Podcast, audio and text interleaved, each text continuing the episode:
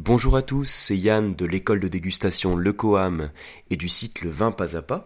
Alors j'enregistre ce podcast en plein salon des vignerons indépendants, donc là c'est en fin de journée, on a enchaîné pas mal de dégustations, euh, donc là je devrais vous dire même bonsoir à tous, hein, parce qu'on euh, commence à être à une heure tardive, hein, on a enchaîné aussi avec une soirée œnologie. Donc les journées sont bien chargées comme il faut. J'ai eu le plaisir de rencontrer pas mal euh, de personnes, pas mal de, monde d'entre vous ainsi qui suivez le podcast.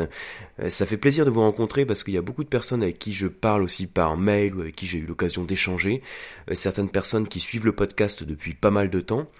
Certains abonnés au masterclass, au masterclass de la dégustation, qui reçoivent leur coffret de dégustation, qui dégustent leur vin et qui me posent des questions et que j'ai pas forcément l'occasion de rencontrer. Et là, bah, au cours du salon, c'est vrai que c'est l'occasion de vous croiser sur le salon, de partager un verre de vin, de vous croiser sur les initiations, et puis là sur une soirée œnologique qu'on enchaînait, doux l'heure tardive. Donc je vous préviens, le, podcast risque de partir un petit peu de tous les côtés, mais euh, je voulais vous faire ce podcast suite à une réflexion en fait euh, que j'ai eue avec un des dégustateurs, euh, qui me demandait par rapport au type de vin, si j'avais un type de vin de prédilection, s'il y avait un vin que je préférais par rapport à d'autres, euh, voilà, il y a certaines personnes qui ne supportent pas, par exemple, euh, les vins qui ont du sucre, hein, les vins liquoreux, les vins moelleux. D'autres personnes qui ne veulent pas boire de rosé. Donc, euh, j'ai déjà rencontré un petit peu tous les types de profils sur les dégustations. Et quand on m'a posé la question, bah moi, pour vous répondre, hein, c'est vrai que je vais faire une réponse un peu bateau. Il n'y a pas vraiment de type de vin que je n'apprécie pas à partir du moment où le vin procure du plaisir et de l'émotion en dégustation. Et ça, en fait, ça dépend pas spécifiquement du type de vin, ça dépend du soin avec lequel il est fait, ça dépend de la matière première, donc ça dépend de la baie de raisin, ça dépend de son terroir, ça dépend du climat, des conditions météorologiques, euh, du soin que le vigneron apporte à sa terre et à sa vigne, euh, ça dépend des choix de vinification, ça dépend de tout le processus aussi de vinification jusqu'à l'élevage, puis éventuellement du vieillissement que vous avez eu sur ce vin, hein, le vieillissement en cave par exemple. Donc il y a beaucoup de facteurs qui jouent, et finalement, je vais pas dire qu'il y a un type de vin que je n'aime pas. Euh, j'ai beaucoup de plaisir à déguster aussi bien des blancs vifs que des blancs corsés, que des rouges légers, hein, que des rouges tanniques, euh, que des vins liquoreux, que des vins effervescents, euh, que des vins oxydatifs, que des rosés. J'apprécie tous les types de vins, pourvu que le vin soit bien fait et qui procure une certaine émotion. Et euh, moi, contrairement à certains dégustateurs ou certaines personnes que j'ai pu rencontrer sur les dégustations, justement, comme je disais tout à l'heure, hein, qui peuvent me dire, euh, par exemple, j'ai déjà entendu, hein, pour, moi, le rosé, c'est pas du vin, vous l'avez peut-être déjà entendu aussi. Hein. Euh, moi, je considère que le rosé, évidemment que c'est du vin, qu'il y a des rosés extrêmement complexes, et que finalement, il y a un vin pour toutes les occasions. Vous avez un vin pour toutes les occasions, et chacune des occasions est liée à une forme d'émotion du moment, à une forme d'attitude, à presque une atmosphère sur le, moment. Par exemple, euh, vous avez les vins de copains. Si je dois définir différents types hein, pour les occasions, par exemple, vous avez les vins de copains. Alors quand on dit vin de copains, on pense à la, en termes d'émotion, peut-être à la spontanéité, à la joie, au partage, peut-être à une forme d'insouciance, une forme de, jeunesse aussi, hein, même si on, peut avoir des copains à tous âges, c'est pas ce que j'ai dit, mais je parle à l'émotion finalement que ça suscite. Et les vins qu'on va déguster autour de ça, qu'on peut mettre dans ces catégories de vins de copains, bah ça va être des vins euh, sur la fraîcheur, des vins gourmands, peut-être sur le fruit.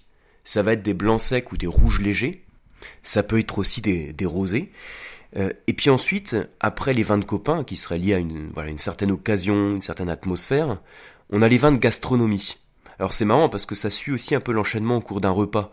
Les vins de copains, quand on parle des vins gourmands, de fruits, on pense peut-être aussi à, des, à une forme, bah, l'apéritif. Hein. Les mets qu'on va déguster, c'est pas des mets complexes, c'est des mets simples, et c'est pas le but qu'ils soient complexes ou que ce soit des vins de garde. Et ensuite, quand on arrive sur les vins de gastronomie, l'atmosphère qu'on peut ressentir, l'attitude, donc on arrive sur quelque chose de plus euh, sérieux, c'est des vins qui ont un certain caractère, euh, là, on peut encore avoir cette émotion de joie et de partage, mais là, on va beaucoup plus euh, refaire le monde, on va dire, en défendant son point de vue. Même s'il existe du partage, a une forme d'individualité, où on va partager différents points de vue. Une forme de partage parce qu'on va encore être tous ensemble, mais les vins de gastronomie, ce sont des vins qui vont faire le poids face à un repas.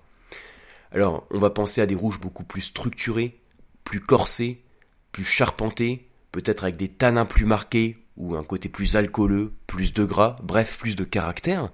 Et en termes de blanc, c'est pareil, on va penser à des vins blancs corsés, peut-être parce qu'ils sont issus de cépages qui ont apporté plus de gras, euh, plus d'arômes, on pense à des grands vionniers, ou bien des grands chardonnays qui sont élevés en fût de chêne. Donc on arrive sur quelque chose de sérieux. Et ensuite, je dis pas que les vins de copains sont pas sérieux, mais c'est simplement pour vous dire par rapport aux émotions et aux attitudes que ça peut susciter. Et ensuite, après les vins de gastronomie, on arrive sur des vins qui sont un peu là pour, pour se souvenir, donc on arrive en fin de repas, et puis là on peut déguster peut-être des vins qui sont euh, plus évolués. Euh, on arrive presque sur une forme de fatigue physique, hein. on est en fin de repas, on a un peu renoncé hein, au combat et au débat d'idées, si je veux vous donner un petit peu une attitude, une atmosphère du moment. Sur les vins pour se souvenir, ça peut être des vieux millésimes qui sont associés à une année, donc on repense aux millésimes. On se souvient, donc on est sur un moment qui est beaucoup plus tranquille. Et puis, après les vins pour se souvenir, on arrive presque sur les vins de méditation. Donc là, on est carrément euh, sur des vins qui pourraient se déguster seuls. Et puis là, même si on est en compagnie, c'est juste une présence qui est avec nous. Et les vins de méditation, euh, ce sont un petit peu ces vins euh, sucrés mais qui ont quelque chose de magique. Ça peut être des vins de glace, ça peut être, comme j'ai dégusté récemment, des, vous savez, les Pedro Jiménez, hein, ce cépage espagnol qui apporte des vins euh, sur le gras, c'est presque du sirop, un concentré d'arômes. Et quand vous avez un petit peu de fraîcheur que vous retrouvez derrière ce vin, donc une forme d'équilibre, c'est quelque chose, c'est des vins qui se suffisent à eux-mêmes finalement.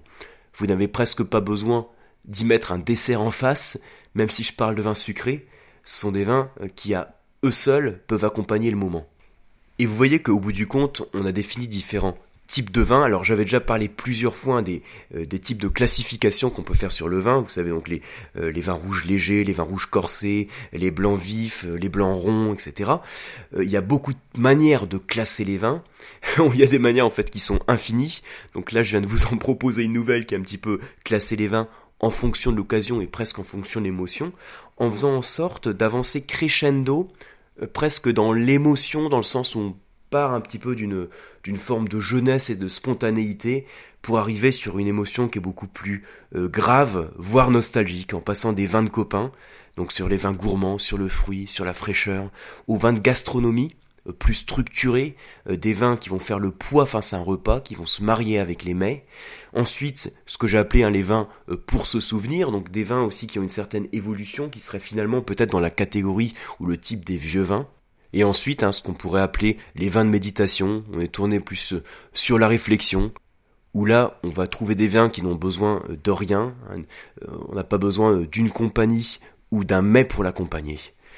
Donc c'est une manière un petit peu de penser les vins d'une autre manière. Alors je vous avais prévenu hein, que le podcast allait partir un peu dans tous les sens. Hein. C'est plus une manière ce soir hein, de partager, euh, euh, plus que partir sur une formation un petit peu euh, théorique ou précise ou technique. Là, on est plus dans des réflexions autour du vin, autour de la dégustation. C'est souvent des choses aussi qui sont inspirées par le vin.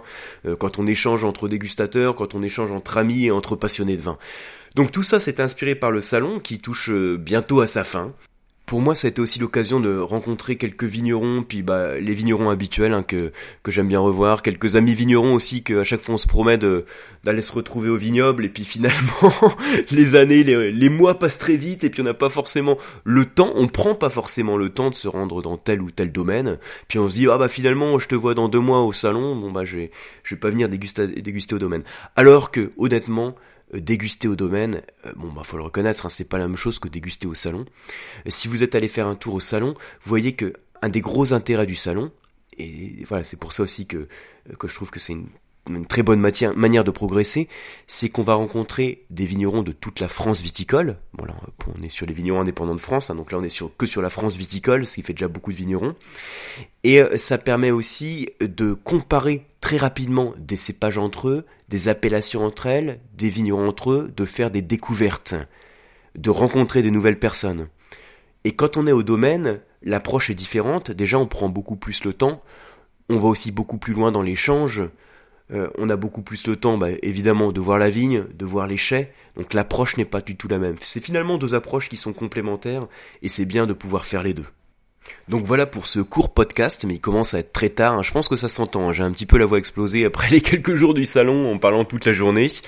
Donc ce podcast que, qui je pense en termes de connaissances autour du vin vous a pas apporté grand chose, hein, mais je vous avais prévenu que, vous savez quand, quand je prépare un podcast, en général, bon, j'ai toujours un fil conducteur, hein, même si après je discute, euh, euh, donc ça m'inspire d'autres réflexions, j'ai toujours un fil conducteur. Là, j'avais pas de fil conducteur, j'avais juste un petit peu ces réflexions en tête que j'ai souhaité partager avec vous. Donc j'espère que vous avez pris un peu de plaisir à l'entendre et j'espère vous retrouver très vite donc bah, sur un prochain podcast déjà euh, sur les formations du Coam. Euh, j'ai remis aussi pas mal de cours en ligne. Je vous l'avais dit la dernière fois, là, on a aussi réactivé quelques cours sur les formations diplômantes. Euh, sur les formules cadeaux aussi, vous verrez hein, que bah, forcément à l'approche de Noël, hein, on a mis aussi d'autres formules. Euh, une formule que vous m'aviez réclamée par rapport au chèque cadeau. Donc j'ai proposé des packs un peu alternatifs pour les cours à Paris, c'est des packs de 4 cours. Et je vous ai aussi proposé sur le site du Quam, en formule cadeau, les masterclass de la dégustation. Donc qui sont euh, ce programme de formation continue au vin à distance, qui consiste à recevoir chaque mois un coffret de dégustation de vin avec un cours d'onologie complet en ligne. Donc c'est ce que j'appelle la première box d'apprentissage du vin à distance.